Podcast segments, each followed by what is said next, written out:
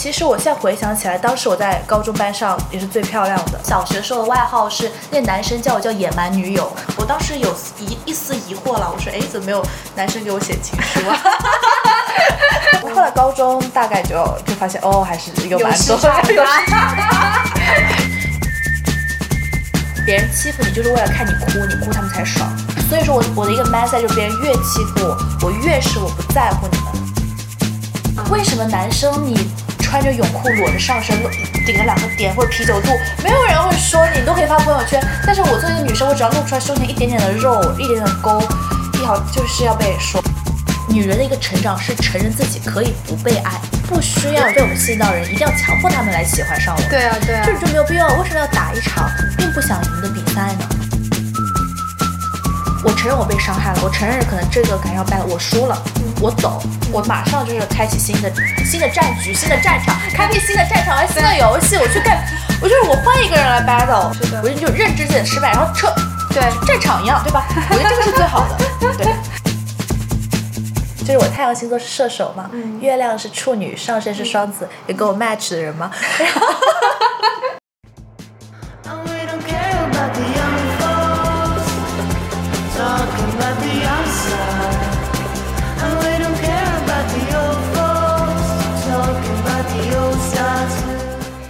好，我是小何，欢迎回到解放日记。今天呢，我们请到的嘉宾就厉害了。他已经笑出了声。坐在我对面的是拥有着 Queen B 的脸庞、卡戴珊的身材的 Blair，有请 Blair。嗨，大家好，我是 Blair。稍微介绍一下你目前在香港的状态，然后取得的小小的成就。啊，好。嗯，大家好呢，我是 Blair，然后我今年是二十四岁了。在我大学期间呢，我是就读于浙传，然后去交换去了哥大。我是从十六岁开始就一直在各个传统媒体当主持人、记者还有主播。那后来呢，就是机缘巧合也做了一些新媒体，但后来就辗转来到香港。我现在是做的是财富管理的这个工作。那我在去年呢，也是获得了全 AIA 青年销售的第一名啦。然后刚刚被推选去参加了 Hong Kong MA。举办的 Outstanding Young Salesperson Award，然后取得了香港的一个最佳青年销售成绩，而且是全香港的 Top Five 这样子。嗯，就是真年轻啊，年轻有为啊，就是在 Hustle，我觉得就是很也还蛮神奇的，就是辗转然后来到香港，然后做这样的工作。我们今天才是第二次见面，但是第一次聊天的时候呢，就感觉很投缘。对对对，好像。得再聊上个三个小时才可以，因为我觉得她作为一个这么貌美如花啊，但是又 如此引人注目的女子，一定有非常多的故事可以讲。嗯，是有挺多小故事的。对，而且呢，就是作为我本人，我是作为一个普通女孩，我很想看一下。美女的烦恼到底是什么样的呢？啊，其实我觉得这个选材一开始给我给我的时候，我自己心里就是脚趾抠地，我就说抠出四十 四十五听了。对对对，我就心想，我就说万一剖出来了，其实被大家听到的，都没有事，就被如果是被我的朋友听到了，认识我的人听到，就说陈姿柔这个人怎么是这样一个人？他们难道对你的美貌充满充有意义吗？啊，有有可能啊。那我就先开始第一个让你脚趾抠地的问题吧。好，你是从什么时候发现自己挺漂亮的？就是社会上给我的反应，其实三四岁就有了，因为我三四岁就被邀请去拍广告。哦，对，就当天还被邀请拍广告，但当时我并不认为自己漂亮，是因为。呃，幼儿园的老师总是更宠另外一个女生，我就觉得，我就当时，我现在回想起来，当时应该我想，难道我不够可爱吗？我就记得当时每次零食，然后老师就每天都把抱在手上，我就心里就涌起小小的嫉妒。可是上初中之后，我就戴近视眼镜，哦，就把你的大眼遮住。啊，对，初中，然后后来高中的时候就知道可以戴隐形了之后。其实我现在回想起来，当时我在高中班上也是最漂亮的。在这个时候，嗯，嘉宾抿了一下自己的嘴，娇羞了一下。我要在节目的下方插入一张布莱尔同学的照片，让大家比较有画面感。啊，可以，可以的，我已经选好了，女明星那张。好的。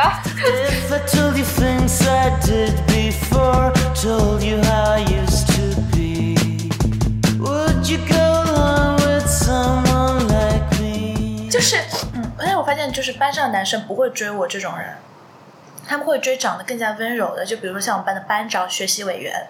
当时可能是我又有点搞笑女，同时我又有点那种很霸道。我是那种从小我小学时候的外号是那男生叫我叫野蛮女友。我当时有一一丝疑惑了，我说：“哎，怎么没有男生给我写情书啊？”为什么中学的时候？初中的时候。哦后来高中大概就就发现哦，还是有蛮多有市场的有市场的。我是上学上的比较早，所以别人都已经长开了，我还是一个那种小学生的脸。然后后来我艺考的时候，就是去考了很多学校了，然后就发现，哎，其实反馈都蛮不错的。长得好看这件事情有带给你什么好处吗？嗯，第一个好处应该就是变现吧。嗯就比如说我长得好看，我当时比如说有人就求拍几张照片啦，拿着他们的产品，我就可以收入几百块钱啦。嗯那或者说在微博上会有粉丝，当时做抖音自媒体也收获了六位数的粉丝这样子。哇，六位数，对，嗯，掌握了流量密码。我觉得流量密码的话，其实我还是蛮难蹭上的。当时就勤勤恳恳的做内容，然后因为当时 靠实力，就是因为我觉得就是呃，如果要走那种很网红，然后拍照片那种类型的话，我觉得就是我比较还是藏着自己的，也可能是因为我星座中土象成分比较多。你是什么星座的我？射手座，你这种长相应该很受长辈啊、老师啊那种喜欢吧？哦，对对对，就是我对那种中老年人是非常有杀伤力的，因为我长得呢，呃，再给大家语言描述一下，好的，是一个呃圆圆的脸，圆圆的苹果肌，大的眼睛，就是整个人比较有福气的长相。对对对，带有一些女生的甜美，又还是 baby face，嘴巴也是丰满的，眼睛是大的，嗯眼睫毛是山长人间的，就是一个童颜版本的范冰冰吧。我今天是来这里做心灵 massage 的。我现在是呃，我的那个眼睛在做一个 massage，我觉得。嗯，那你有在路上被搭讪过吗？有，就很平常。有有什么让你记忆最深刻的一次搭讪吗？你说路上搭讪还是酒吧搭讪？啊、那先说那个路上吧，我觉得路上更 random 一点。路上经常会碰到，不过呃，戴口罩之后少了。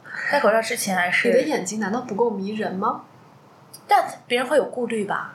嗯，那有没有什么比较奇葩的，或者是你记忆比较深刻的一次？没有哎，没有都什么记忆很普通深刻的。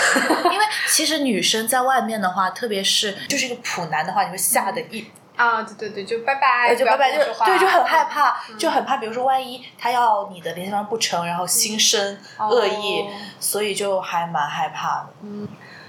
那我们在这边必须提到一个 Blair 另外的一个，除了她美丽以外，另外的一个特点，就我不得不说那个从颜巨乳，这个我其实我我内心是觉得说出来稍微有一些冒犯的，你会被形容就是用这个词？如果是男生形容会觉得冒犯，哦女生我就不会。哦，那还好，那还好，对对就我我自己说出来，我都会觉得有一些冒犯，但但我其实想说这个的就是，嗯、你会不会受到一些就是因为胸比较大，然后受到的一些骚扰啊，或者是其他的一些带你给你带来困扰的事情？会啊会啊，就比如说很多很多，就其实我这样情景也是蛮痛苦的。就是我之前，比如说我拍了一组照片，其实可能瘦一点的女生或者说胸小一点女生穿可能就性冷淡风发生都没有关系，但我就会露出乳沟啊，因为我不管怎么穿，我穿紧身呢，就是那种禁欲风材料紧紧的裹着我的胸，那我穿小口胸我一低一点点就一定会露出乳沟，这都是在呃内地的这种社交媒体上一个比较 forbidden 的一个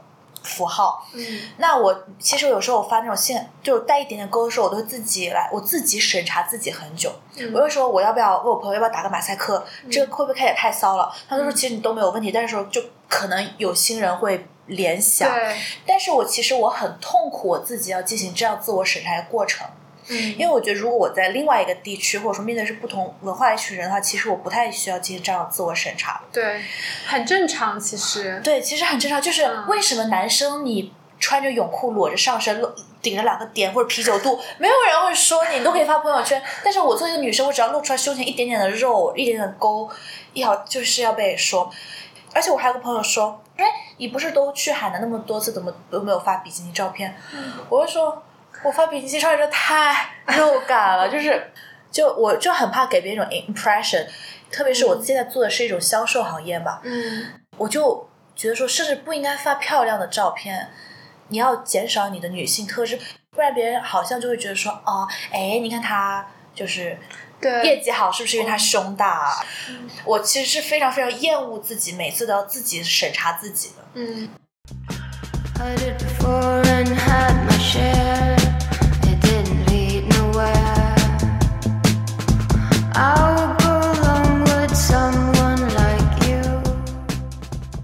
是的，但除了这个方面，以以我个人成长的观察来看，其实太漂亮的女生都还蛮难交朋友的。你会有你会有这个困扰吗？或者说，因为可能比较受男生的欢迎，然后而受到一些莫名其妙的女生的类似的攻击啊，或者是排挤啊，嗯就仅仅是排挤，我就觉得已经挺痛苦的了。其实，嗯，会啊，就是呃，我长大之后发现交朋友其实还好。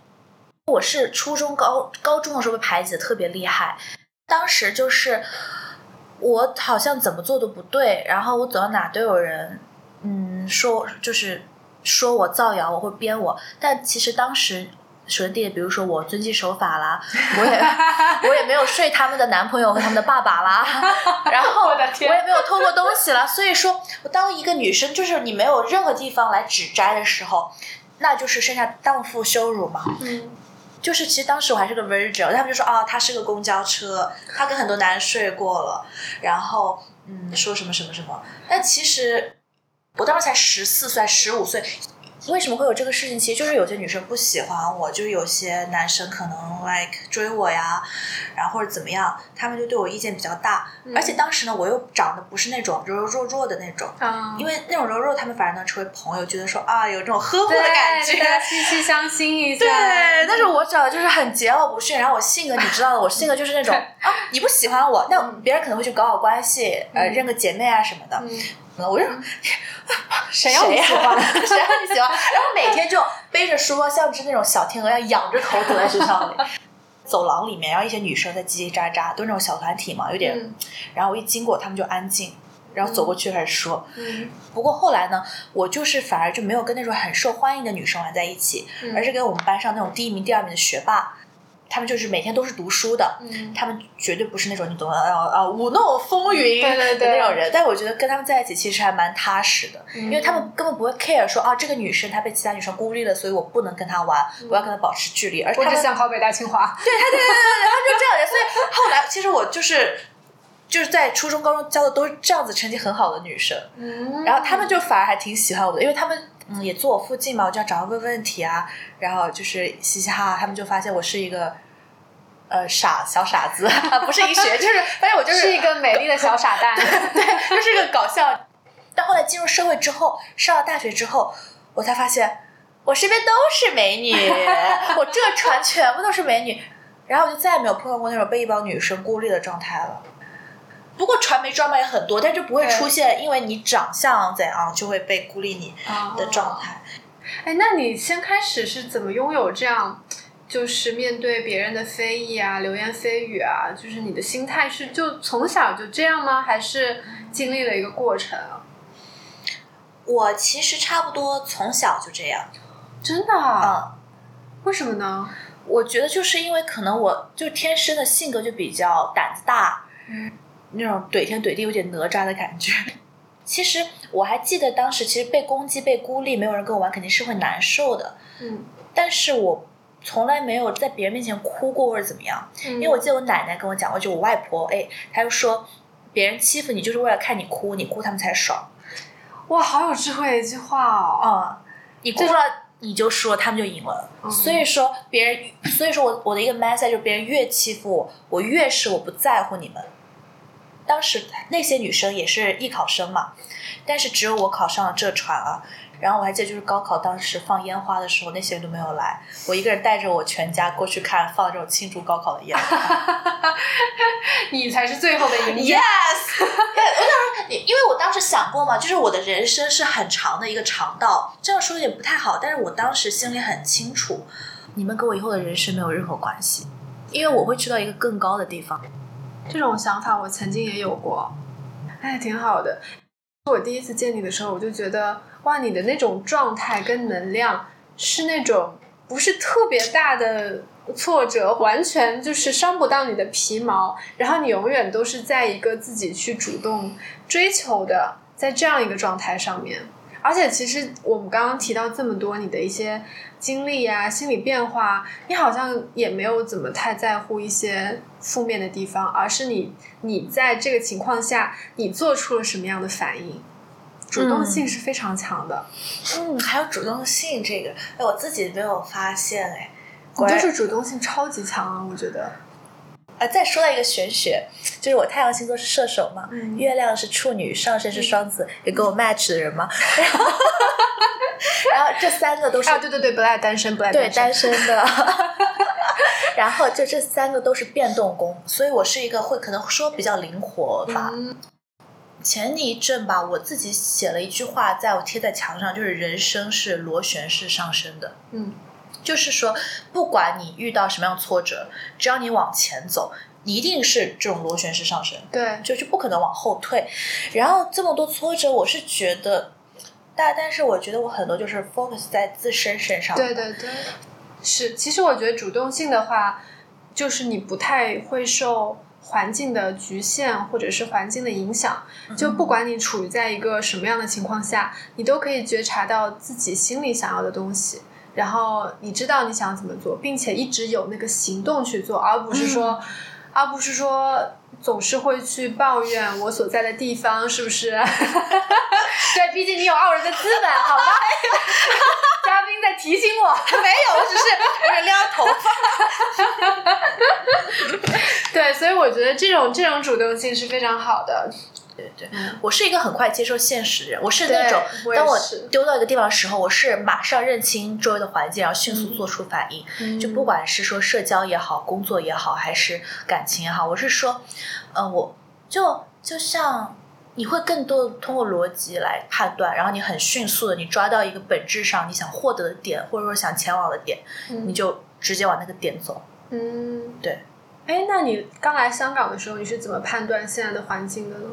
嗯。我当时就是当时也生了美国嘛，嗯。我是想着，因为我以后还是想回到亚洲工作，嗯。所以当时我是比较看好就整个大湾区的发展，嗯。然后也是中国未来的发展，所以当时想说，哎，那我反正我想再读一个硕士嘛，嗯。那我说那不如就来香港，对吧？嗯。所以就来了，然后一来就社会运动，然后又是疫情，我真的是 啊，这个也是稍微有一点难接受的啊，就是。但但是就还好，其实我过得还是挺快乐的，说实话。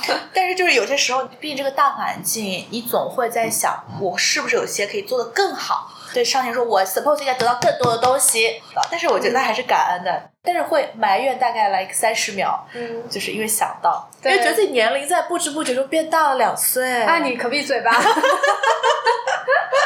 哎，那你在你心中，你觉得美女是什么样子？我这样子的，主声失语。怎么定义美女吗？那我们先从完全从视觉上来啊，视觉对，上，完全视觉上来说，你觉得什么是你觉得的美女？我发现了一个点，就是人 tend to 喜欢跟他们长得像的人，会吗？那我都喜欢美女哎。就那种类型。就我就发现，比如说像刘诗诗，那我们俩确实都是 baby face。对我就发现，比如说，我就比如说，我会喜欢就是长得比较艳丽一点的美女，嗯比如像什么刘诗诗啊这种小白花，或者比较淡雅，像江疏影啊那种类型的，我就哦就觉得说。哦我是美的啦，但就是不是我更会偏爱的那种类型。哦，哎，那你说起来的，也是有一些道理。像我年轻的时候，我喜欢的都是孙燕姿啊，然后龟纶镁啊，啊，然后那一类的。那种氧气类对的，对对对我我对什么范冰冰那一类的，我就不是特别的感冒。对啊，对啊，对就这样子。哦，也是啊。我就发现人类都是比较喜欢跟自己相像的那一种。其实还是喜欢自己，对不对？对，所以你刚刚从头那句话就没错嘛，美女就是你这样的嘛。就是如果我要定义的话，就比就比如像那种 Twice 的智孝啊，然后范冰冰啊，然后我就发现我就喜欢 like 呃，就是小猫脸的。反正我就是觉得，因为美其实定义真的很多种，比如说像舒淇啊，或者说鞠晓雯啊，嗯然后什么，我觉得她们其实都是很美的、很漂亮的。嗯然后跟我一起合照，她们的腿长会把我给 like 碾压。对，其实因为现在社会上也越来越多样嘛，我也肯定也希望美是更多样的。那那抛去视觉的部分，就比如说你比较欣赏一类的女生，就不是生活中的也可以，就比如说你的一些 role model 啊，那些都可以。我的 role model 肯定就是我外婆嘛，啊，这是一个很 很角色，刚刚听到了。对很角色，她是一个很很很狠的狠角色，她是地主家的小女儿。外婆的爸爸哦，他是会背《红楼梦》所有判词的，你说哪一首几十几号，他都能全部背下来。哦，当时我外婆就是四几年出生的嘛，他们这一批人全部是在长沙师大附中上的高中，嗯，就是就是都是那种书香世家来的。然后我外婆是当时会说五国语言的耶，五国语言，对你外婆。对啊，Oh my god，那真的是真真正正的知识分子了。对啊，但是当时就遭受到了很多就是待遇嘛，就是我就觉得说，在遭遇这么多挫折这么多的时候，他的思想依然是就非常的，呃，积极向上。我人生中碰到过最 bad ass 的女人，哦，哎，那我有点好奇，你妈妈是什么样的性格？我妈妈反而是有点软软的性格，我妈妈是双鱼座，她是有点少女那种感觉，嗯。在碰到大事的时候她是很坚韧，但是大部分时候她没有那么的杀伐果决断。嗯。但我觉得其实这样还蛮有有趣的，因为我碰到很多很杀伐决断的妈妈，他们的儿子女儿反而会弱一点，对对很乖巧，很弱。我妈妈是一个不爱跟人打交道的，嗯。比如说在外面那种社交场合游刃有余啊，她不是的，所以嗯她后来看到我在外面社交，她说我没有教过你，她说你怎么在外面就是那种场面话呀，喝酒，就是说怎么这么的游刃有余，然后就哎，那你那你真的你是从哪里学到的呢？其实我自己发现，我确实成长过程中是没有人教过我的，包括感情啊或者什么，就是好像就是我，比如说我观察到一个环境中间，我观察一下，嗯，现、然后我然后就马上会了，然后下一次我就马上可以把这个经验 apply 上。哦，我现在我刚刚想起，我第一次啊、认识 Blair 的时候，是因为在小红书上刷到了他关于女生在酒局里面要如何去做的。呃，一系列视频啊然后我当时就觉得，因为你知道，经常在小红书上会刷到一些三观也不太正的东西，或者是说了半天，然后都说不到点子上的一些东西嘛。啊但是我点进去之后，我想说，哎，这个人怎么三观又正，然后又一副身经百战的样子，然后就想说啊，多看了几个，就是关注了他的 Instagram。嗯，我们要不要小小的聊一下你之前经历的一些那些所谓的局？嗯，其实就是我当时也是，我当时会写那个，也是我正好是我妈非常诧异，嗯就是为什么我自己能游刃有余，然后特别是比如说，因为我在香港嘛，也、嗯其实说比起在内地跟那种可能爸妈有交集的叔叔阿姨啊，或者说内地一些朋友啊，其实在香港我觉得其实会更危险一点。嗯但因为所有人都是刚认识的嘛，嗯那其实也会有很多，因为你长得漂亮啊，或者说你在销售行业啊，他们就会对你有所图。嗯那我当时也就是想写一下，写一些我自己的经验，然后可以给一些女生做一个参考。比如说我在这这个没有受到过任何伤害，我对那种一吃完饭然后认识了人之后把脚底开溜就走，就是我绝对不会说跟一些人就是来 social 到很晚啊，嗯，因为其实就像我是一个 top sales，嗯我并不会去说我要待到最后给别人一个好印象，或者说什么样。嗯嗯我觉得就是说，其实最重要还是我的硬实力吧。我并不觉得说我敬你多了一杯酒，你就会高看我一眼，然后我们就可以来成交什么东西啊。其实我并不会这么讲的。但是很多年轻的这种女生，嗯然后不管你是从事什么职业也好，或者说你刚出社会，都会觉得说。哦，我这么做可能会不会带来别的好处？嗯或者说，哎，这个人叫我，哎是个大佬叫我，我觉得我一定要去。嗯但是我就想让他们就知道，其实可能很多局是没有必要去的，可以辨别一下。嗯对我当时就说了嘛，如果有人临时约你，都不用去，除非是别人提前来周来 mark 你说，哎，我给你留个座位什么样才好。因为其实我觉得任何一个不尊重你的，不是把你当做一个正儿八经有头有脸的人物的，就是一起去吃饭的这种社社交局的话，都可以不用去。嗯因为当你随时这种把你当一个发菜一样，虽然说有大佬有有钱人有什么样对你的工作可能有帮助或者怎样，但其实你去了之后，你的定位也是那样，没有任何帮助的。是的我并不觉得你从这种这这样子的 event 上能获得 actually 实质的帮助。我觉得就很多人也是不懂怎么去拒绝。那我觉得我当时就想写这些东西。对，大家可以去 Blair 的小红书上翻一翻这个视频，真的非常有用。我觉得漂亮女生就是或者是普通女生都应该去看一看，因为其实入入了社会之后，还是会有挺多这种机会的。嗯，对，就是当时就总结了一下，挺有对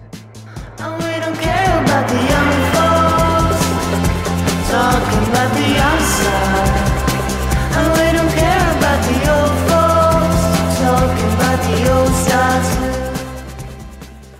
对，会吧？那那你觉得什么是恋爱脑啊？先，恋爱脑，嗯嗯，我觉得现在是个贬义词，对不对？在现在的这个网络的这个语境下，好像恋爱脑就是，比如说，我觉得第一点是情绪波动很大，嗯就被一个人一句话来挑拨的整个人心神不宁。对，然后第二个呢，我觉得就是说，生活重心吧，嗯都比较的男朋友啊什么的。嗯但我觉得最烦的是那种，比如说吵个架，然后要分手，要分手，然后呢嗯又说他说这句话是什么意思，或者说跟一些人相处，他说哎呀，他一周没有找我了，是不是？嗯，他还等我找他呢？我说 就是我我觉得我就是很烦，就是说我觉得就是男人的不主动就是拒绝嘛，嗯对，所以但是我有朋友就是说，嗯，他就说，比如说。这个又不给我发消息，还不约我出来呀、他是不是其实在忙？我说他已经死了。我绝对不会说服我自己，他其实是喜欢我的，当我感受不到喜欢，我就撤了。对对对对对对对对对，我觉得这个很重要。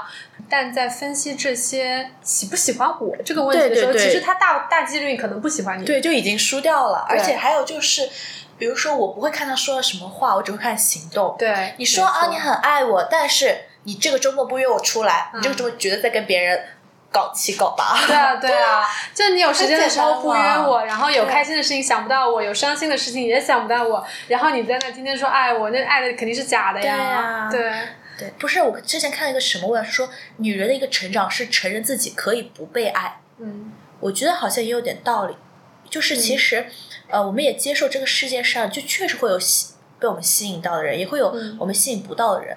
嗯，我们不需要去让那些可能被我们吸引到的人，一定要强迫他们来喜欢上我们。对啊对啊，这就没有必要。为什么要打一场并不想赢的比赛呢？是的，而且就是你可以爱你自己啊，唯一可以准确的事情就是你，就我知道我是爱我自己的嘛，对吧？不管那今天多一个人爱我，那就是多一个人爱我，但明天少一个也不会变成零，至少还有我自己爱我。对对对对哦对。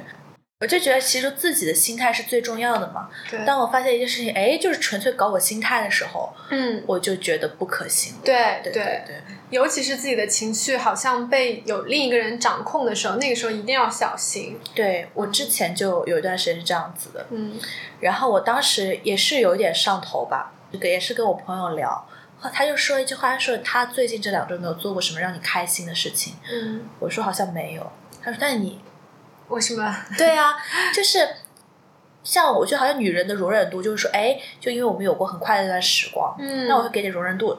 好像你总是会是不是哎，是不是那些快时候还可以再回来？对对对对总会有这种感觉。是的，但是后来我就找了一天，嗯把这个人所有联系方式全部拉黑了，然后过了大概一周两周就 recover 了。嗯我就觉得别人在你的生命中 priority 没有那么重要。我自己总会跟自己说，是你给了他权利，他才可以伤害得到你。嗯，如果他你把他当 nothing，那就是 nothing。嗯对对是的。嗯就如果你允许他走入你的生活，其实也一定程度上给予了他可能会伤害你的一种可能性，但是真正能不能被他伤害是你可以选择的，对只要你不在乎。对嗯，对，而且就是我觉得说，其实被伤害到也没有什么。对，就是我觉得最重要的一点是，当女生在感情中被伤害到的时候，不要去嗯辩解，或者说啊，我觉得没有被伤害到，我很坚强，或者嗯给别人自己或者别人找理由。对对对我觉得第一点是你承认你被伤害了，嗯我承认我被伤害了，我承认可能这个感情败了，我输了，嗯我走，我马上就是开启新的。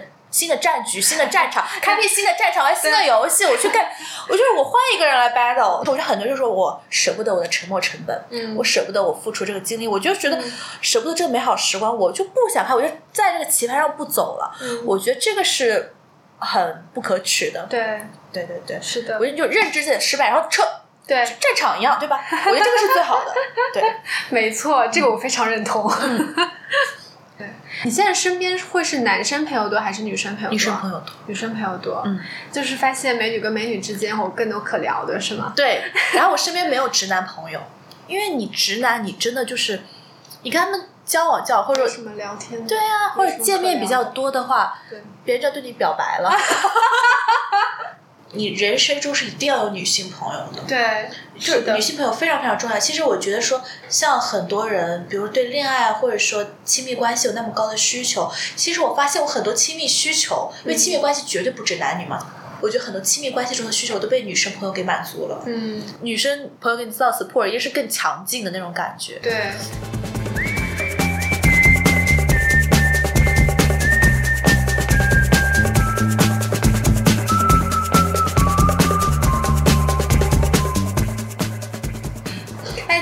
整个 package 加起来，你的普通话、你的音调、你的美貌、你的胸，然后你的性格，我居然把你的性格排到了最后，我的、嗯我的错，嗯，因为其实我我觉得 最最感染我的是你的性格啦。第一次我跟 Blair 吃饭的时候，真的我有一种。啊、我有一种插不到嘴的那个感觉，什么是我太平密？我真的太爱说，这种话太多。对然后，然后呢，又又又会那个，呃，话题发散的也很快，就是我有一种脑子快不够用的感觉。每天晚上就觉得哇，信息量好大，这这个女生怎么能那个能量怎么能那么强，那么活跃？然后就会完全忽略她美貌这件事情。我是觉得，嗯嗯，就是性格，哎，我性格是从小到大被骂最多的，为什么被骂？啊因为我太嚣张了。在一开始是不被，我觉得是不被东亚文化所接受的。就是我所有的小学学习评语都是写的，就是说要我不要这么的棱角分明，要我变得圆滑一点。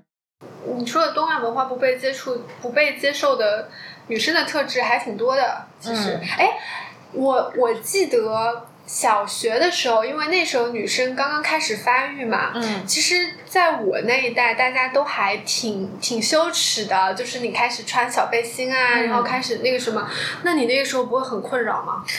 呃，会啊，而且当时我觉得很恶心，就是跳绳课。哎呦，我我真服了，就跳绳就是那种，就会有人在看，就会很不爽。嗯当时我也没有说很羞耻或者怎么样，嗯而且我也特别不能接受。高中的时候，当时就拿卫生巾嘛，大家都是把那个卫生巾塞进校服袖子然后偷偷摸摸对对钻出去我就直接拿在手上出去。哇，我说是新时代女性的代表。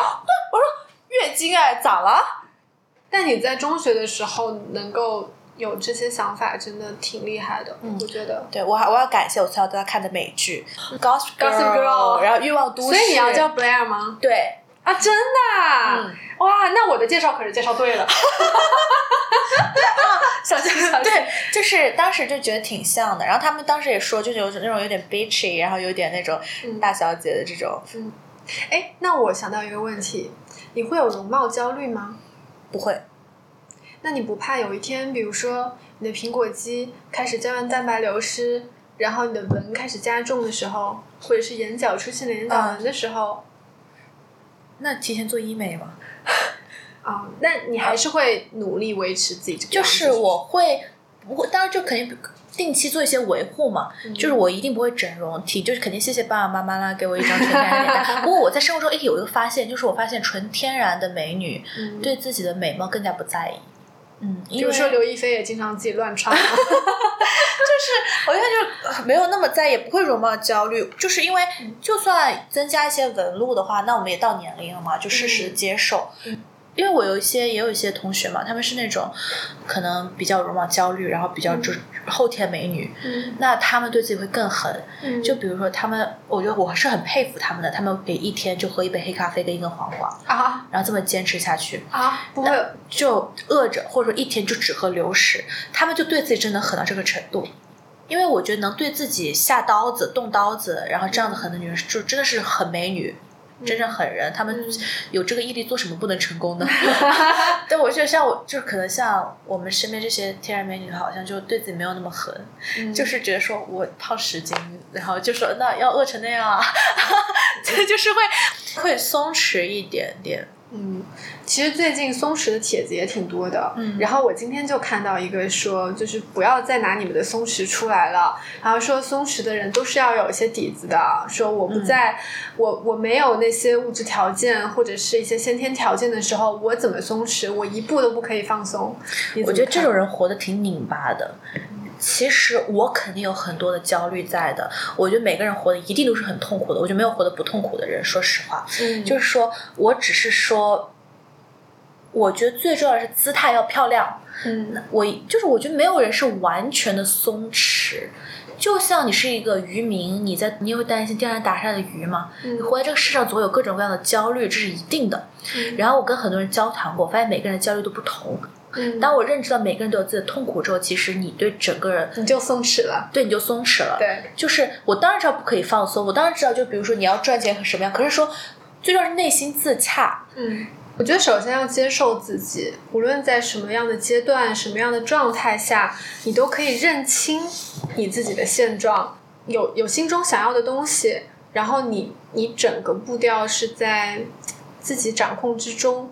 就比较容易达到自洽那种感觉。其实我觉得那篇 post 里面，他说他没有那种物质的条件，然后他每天都有很多好像被迫的事情去做，其实他就没有掌握你那种主动性啊。嗯，哦对。就比如说你要满足你自己嘛，打个比方。如果你觉得你被迫了，或者说，比如说你觉得你现在拿的工资支撑不住你想要的生活，嗯，那就做一些去能改变他的事情。对，就你上网课也好，或什么也好，你就只要你去扎，就是你黑到美国去做指甲，我就会说，就一定要改变，一定要游起来。对，如果你不动的话，你要说别人都松弛是不合理的。松弛是一种感觉，一种状态，但并不是说你二十四小时，比如说一想到，比方打个比方，我要在香港买房，我我我没有这个钱，我现在我你让我怎么松弛？我想这个话题松弛不了，那 只是说我在生活中尽量能找一些点，或者说我真正平静下来跟我自己相处的时候，嗯你抓住一些点，你知道你要去的路是什么样，嗯你清晰了之后，你整个状态会自信，对，对，自信且强大的话，那其实你对很多东西就没有那么重要了，你就知道你往前走，eventually 会达到。嗯。你你上次说的一句话，我印象还蛮深的。你说，张牙舞爪的人往往都是脆弱的，因为真正强大的人是自信的，自信就会温和，温和就会坚定。嗯，人果然就会喜欢一些形容自己的话呢。都是吧，我们两个都是对吧？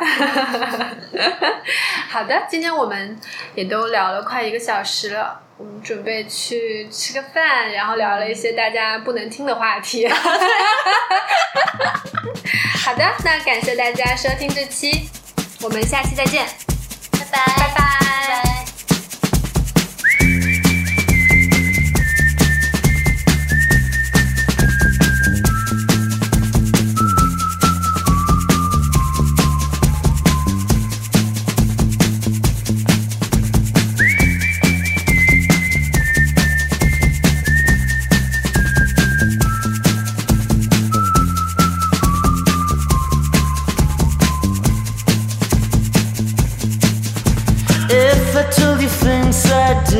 Before, told you how